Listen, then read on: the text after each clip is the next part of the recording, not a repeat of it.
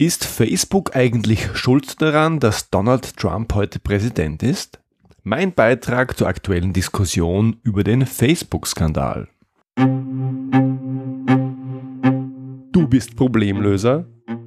Du willst einer werden? Dann bist du hier genau richtig. Ich bin Georg Jocham. Willkommen zu meinem Podcast Abenteuer Problemlösen.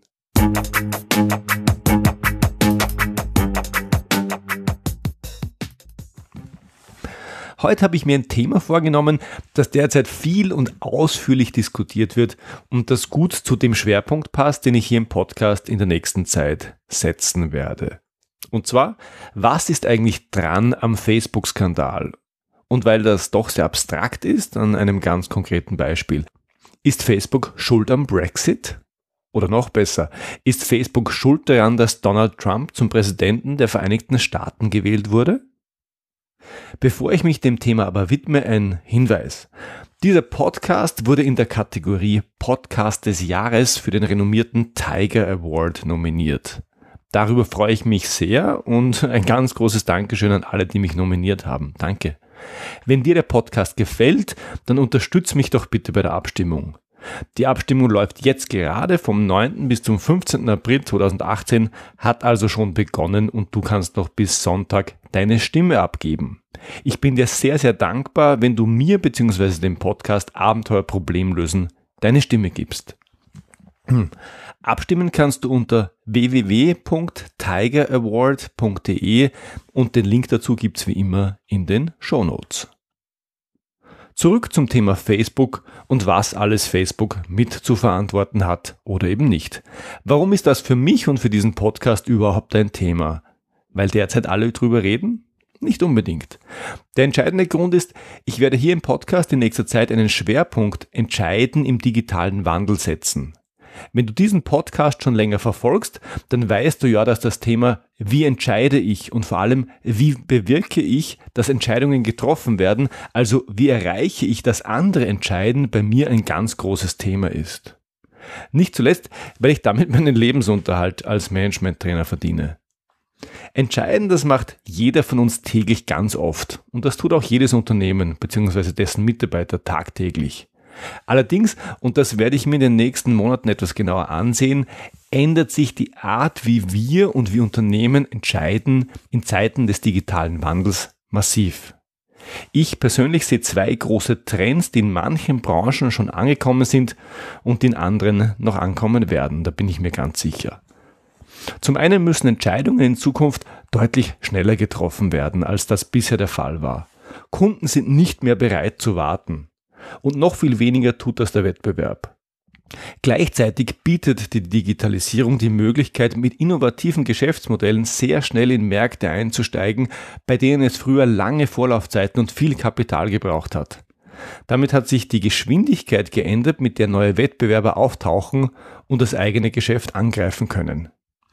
Ich bin fest davon überzeugt, dass die Fähigkeit, nicht nur die richtigen Entscheidungen, sondern auch schnelle Entscheidungen zu treffen, schnell auf Signale aus dem Markt, auf Signale von Wettbewerbern zu reagieren, ein entscheidender Erfolgsfaktor der Zukunft sein wird.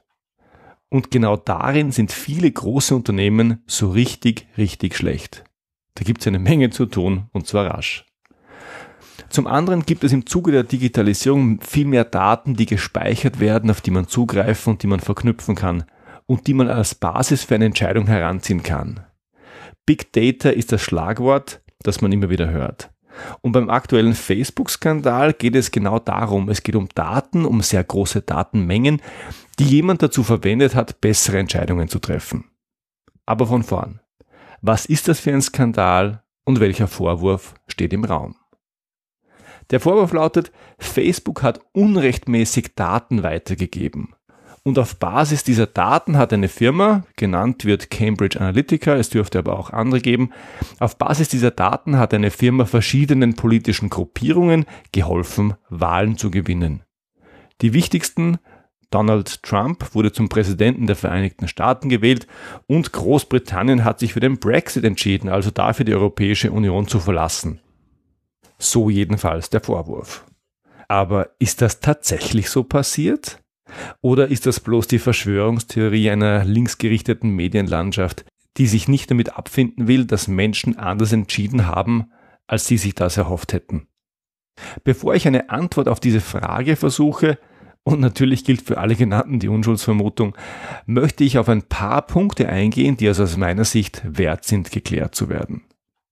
Zum Ersten, was ist eigentlich das Geschäftsmodell von Facebook? Viele Menschen scheinen noch immer zu glauben, Facebook sei nur eine kostenlose Plattform, ein soziales Netzwerk, das ich nutzen kann, um mich mit meinen Freunden und Kollegen zu vernetzen, mit ihnen Informationen auszutauschen, mich in Gruppen zu treffen und zu organisieren. Das ist grundsätzlich richtig.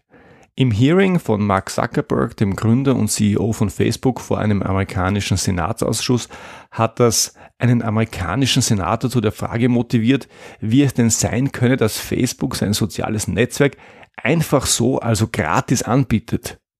Das kostet doch was, oder?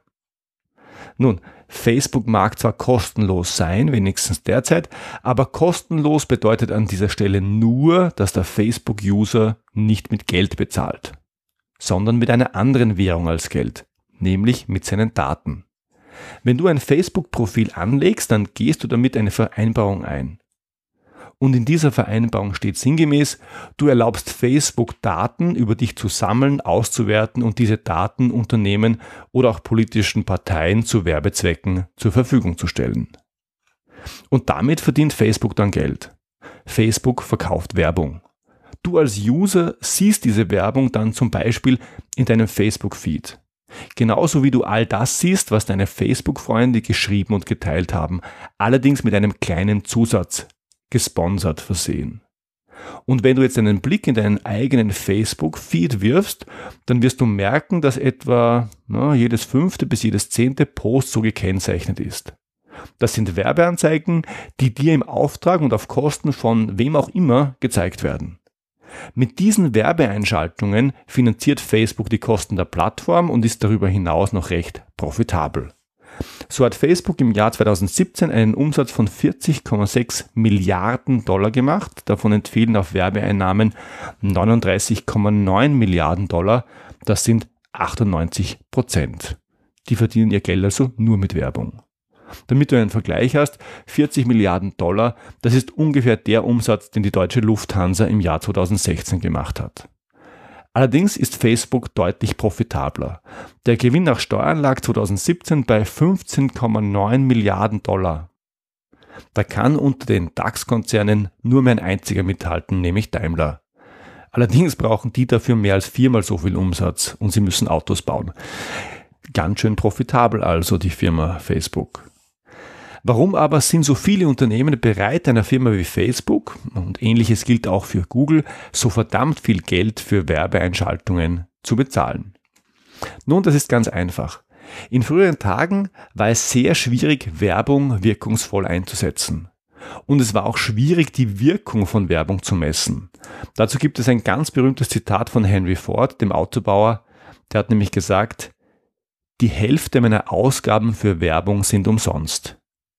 Bloß weiß ich nicht, welche Hälfte. Henry Ford hat gewusst, Werbung wirkt. Und dabei handelt es sich um eine auch wissenschaftlich gut abgesicherte Tatsache. Aber welche Werbung genau wirkt, das ist sehr schwer zu sagen. Und das war noch bis vor kurzem so. Versetzen wir uns einfach in die Zeit um die Jahrtausendwende. Das Internet war in der Werbung noch ziemlich unbedeutend wenn man TV, Radio oder Printwerbung gekauft hat, dann konnte man zu einem gewissen Grad abschätzen, wie viele Zuseher, Hörer oder Leser eine Werbung erreicht. Ob diese Werbung aber die richtigen Menschen erreicht und ob sie damit auch zu Käufen führt, das war nur sehr schwer und vor allem aufwendig zu messen. Entsprechend wichtig war es, Experten an der Hand zu haben, die Werbungen bauen konnten, die auch tatsächlich funktioniert haben. Die Internetwerbung, und die läuft zum allergrößten Teil über Google und Facebook, hat das fundamental geändert. Man könnte sagen revolutioniert. Und zwar an gleich zwei Stellen. Zum einen hast du bei Facebook die Möglichkeit, dir deine Zielgruppe sehr genau auszusuchen. Bei Facebook kannst du anhand von mehr als 100 Kriterien bestimmen, wer deine Werbung genau zu sehen bekommt.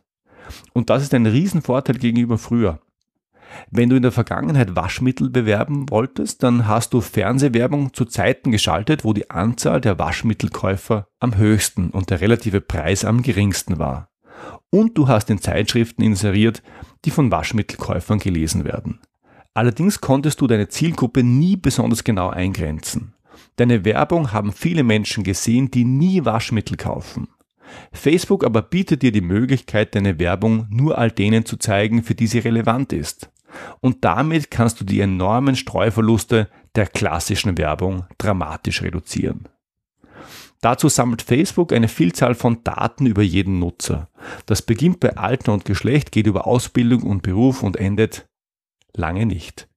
Denn Facebook erfährt zwar direkt von dir unter Umständen nicht besonders viel, weil du dich bei diesen Angaben bedeckt hältst, aber über Umwege erfahren sie fast alles. So weiß Facebook etwa, dass ich drei Kinder habe und wie alt sie sind, obwohl meine Kinder auf Facebook nicht stattfinden. Facebook weiß, dass ich mit der U-Bahn zur Arbeit fahre und nicht mit dem Auto.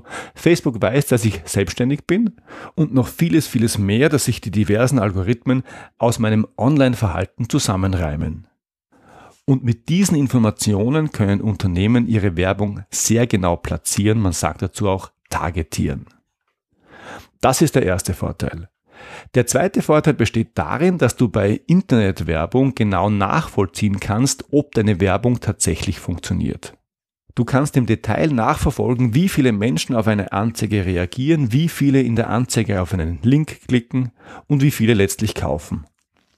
Und damit ist die Werbung viel besser steuerbar als früher. Du kannst einfach mehrere Anzeigen mit geringem Budget nebeneinander schalten. Wenn eine davon signifikant besser funktioniert, dann erhöhst du dort einfach das Budget. Das hört sich einfach an? Ja, ist es. Aber für einen einfachen Schritt wie diesen haben dir vor 15 Jahren und in der klassischen Werbung schlicht die Informationen gefehlt. Wenn dann auch noch der Kauf online erfolgt, dann siehst du von der Kundenakquise mittels Werbung bis zum Verkauf den ganzen Prozess. Du kannst ihn laufend optimieren und du kannst die Kosten eines Kunden dem Ertrag, den du mit diesem Kunden erwirtschaftest, gegenüberstellen. Transparenz pur. Und plötzlich ist Werbung keine Kunstform mehr, sondern eine einfache Rechenaufgabe. Dazu kommt, gerade bei Facebook, dass Werbung nur ganz dezent gekennzeichnet ist, mehr oder weniger in den Nachrichten deiner Facebook-Freunde mitschwimmt. Die Kombination aus diesen drei Faktoren macht Facebook-Werbung so attraktiv. Erstens, du kannst deine Zielgruppe sehr genau eingrenzen bzw. targetieren. Zweitens, du kannst sehr einfach und sehr genau messen, was funktioniert und was nicht. Und drittens, die Werbung wird sehr unterschwellig in deinem vertrauten Umfeld angeboten, nämlich umgeben von Nachrichten und Posts deiner Facebook-Freunde. Und das Schöne daran, auch für mich als Facebook-User hat das eine Menge Vorteile, wenigstens die ersten beiden Punkte. Ich bekomme als Konsument genau die Werbung eingespielt, die zu mir passt. Du kannst das gerne in deinem Facebook-Feed überprüfen. Meine Erfahrung ist, dass die meisten Werbungen, die mir angezeigt werden, zu meinen Bedürfnissen passen. Und das mag ich. Und wenn nicht, dann verbrennt gerade irgendjemand Geld, weil er mir auf Basis eines schlechten Targetings Werbung zeigt, die nicht zu mir passt. Diese Streuverluste aber sind viel, viel geringer als früher und vor allem kann ich sie messen. Und das macht den Charme von Facebook-Werbung aus. Was aber hat das alles nun mit Cambridge Analytica, mit dem Brexit und mit Donald Trump zu tun? Kann man Facebook-Werbung etwa dazu nutzen, um die Meinung von Personen so zu verändern, dass man damit Wahlergebnisse manipulieren kann? Kann man über den Umweg Facebook die Demokratie dermaßen unterwandern und Menschen mehr oder weniger umdrehen? Diese Frage sehen wir uns im zweiten Teil dieser Episode an und die gibt es schon in wenigen Tagen, nämlich am Sonntag. Bitte vergiss nicht, für den Tiger Award abzustimmen. Die Adresse lautet www.tigeraward.de und dieser Podcast heißt Abenteuer Problemlösen. Vielen Dank. Danke, dass du dir diese Folge angehört hast. Wenn du deine Wirkung bei deinem Vorgesetzten oder sogar beim Top-Management in deiner Firma schnell und einfach verbessern möchtest, dann hol dir gleich jetzt meinen Ratgeber 10 Schritte zur perfekten Management Summary. Du findest ihn unter georgjocham.com-summary. Mit den einfachen und rasch umzusetzenden Tipps kannst du deinem Vorgesetzten einen echten Gefallen tun. Und wenn du ihm einen Gefallen tust, dann wird auch er sich dafür erkenntlich zeigen. So einfach ist das. Hier nochmal der Link. georgjocham.com-summary Alle Infos zu dieser Episode gibt's wie immer in den Show Notes und die findest du unter georgjocham.com-podcast. Wenn dir diese Episode gefallen hat, dann schreib mir bitte eine 5-Sterne-Bewertung auf iTunes, damit noch mehr Menschen auf diesen Podcast aufmerksam werden. Danke und bis zum nächsten Mal.